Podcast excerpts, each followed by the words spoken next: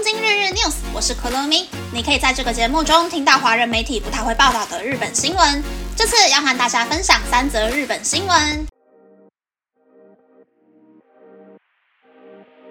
第一则新闻是口碑 Number One 获得七项冠军，这些广告台词其实都是操作出来的。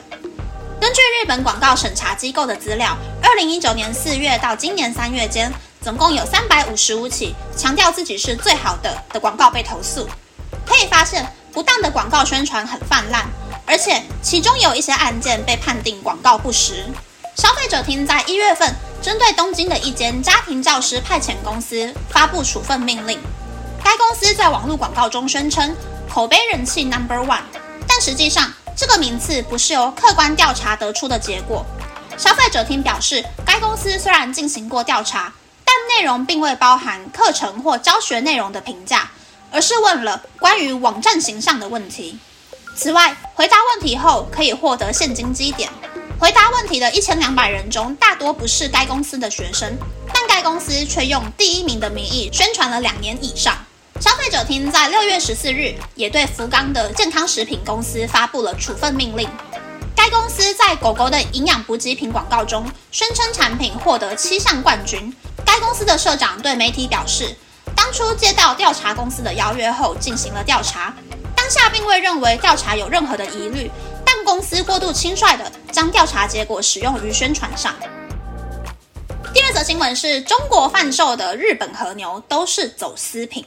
广东省的高级铁板烧店，店内装饰着招财猫和清酒瓶，营造出日本的氛围。穿着和服的女店员热情地迎接客人。记者点了一份价格是东京银座两倍价的和牛套餐。首先上桌的是鲷鱼生鱼片，接着是澳洲产的和牛，颜色稍微暗了一些。不过下一道放在块木板上，呈现出鲜艳粉红色，并带有霜降花纹的牛肉。据厨师说，这是雪花牛。是自从二零零一年日本爆发狂牛病以来，中国就不再进口日本和牛。厨师说这是走私的日本和牛。店家联系走私业者后，业者会将牛肉块的照片发送到手机上，确认过内容之后，店家会支付款项。最近广东的取缔越来越严格，据说走私路线已经转移到了广西壮族自治区。根据日本贸易统计数据。二零一八年起，柬埔寨连续五年蝉联日本冷冻牛肉的最大出口国。光是去年，就大约有日币六十五亿元的冷冻牛肉被出口到柬埔寨。今年二月，中国籍男子 A 和日本人男子 B 被神奈川县警方以涉嫌假冒出口冷冻牛肉到柬埔寨的名义，实质上是想非法将冷冻牛肉出口到香港的理由逮捕了。根据调查人员的说法。这两个人非法出口冷冻牛肉的总金额高达了日币四百亿元，但在六月初，日本人男子 B 和住在大阪的男子 C 又因为想用相同的手法从北九州的门司港走私日币五千两百万元的冷冻牛肉到香港，而被日本警方逮捕。这起横跨三国的走私案目前还看不到尽头。第三则新闻是，日本警方发现去年有十个人因为还不起奖学金而选择自我了断。对于自我了断的案件，动机是由警方通过遗书或是对亲友的访谈中去判断的。因为奖学金选择自我了断的人当中，有六名男性和四名女性。申请奖学金的人大部分申请的是需要返还的贷款型奖学金。日本学生支援机构的数据显示。二零二一年度申请奖学金的学生大约是一百四十八万人，其中百分之八十的人申请的是贷款型奖学金，返还期限是十二到二十年，有些人的金额可能高达日币一千万元。日本政府虽然提出要扩大无需返还的给付型奖学金，但专家指出需要对目前正在返还奖学金的人进行支援才行。以上是这次和大家分享的三则新闻。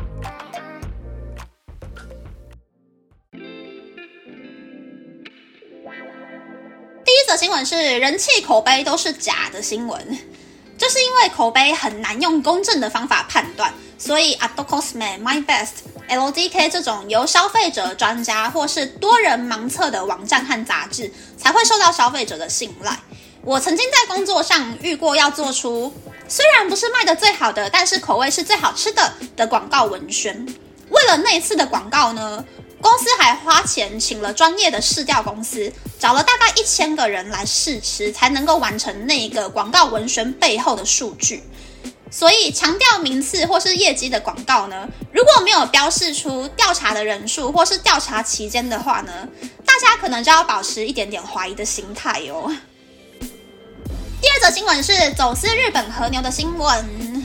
如果一百公克的和牛价值日币一千元的话，六月份被抓到的走私量大概就是五万两千公斤了。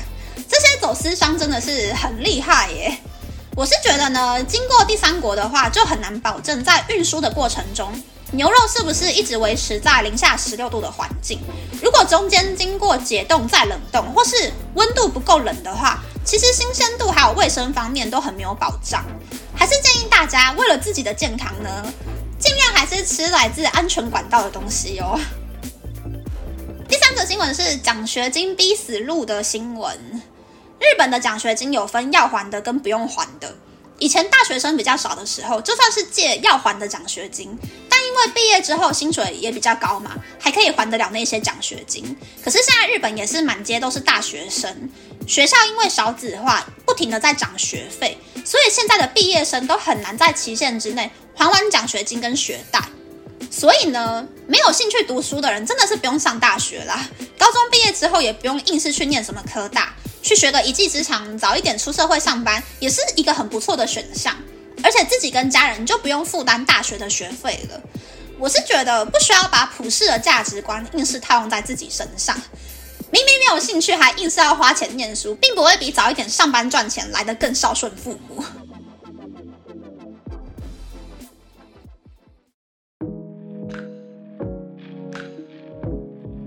接下来想和大家分享。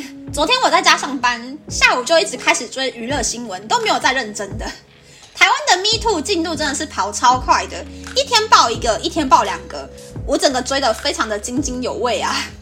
我自己是属于用一种 Oh my God 也太扯了的心态去看这些爆料文章的，虽然看得很嗨，但是在本人出来解释之前，不会先站边，因为前两年的韩星霸凌。风波，很多人都是在爆料之后立刻被骂翻，可是过了几个礼拜才被发现，哦，原来是被诬赖的是假爆料。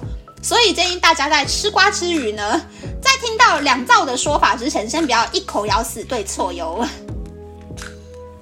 那，这次的分享就到这边，不知道大家喜不喜欢这样的节目呢？欢迎大家留言和我分享你的想法。喜欢这个节目的朋友，可以在 Apple、Spotify、Google、s o u n KKBox、My Music、First Story、Mr. Box 等 Podcast 平台和 YouTube 订阅《东京日日 News》，或是在 s o u n 想要赞助这个节目，然后追踪《东京日日 News》的 Instagram 看今天的延伸内容哦。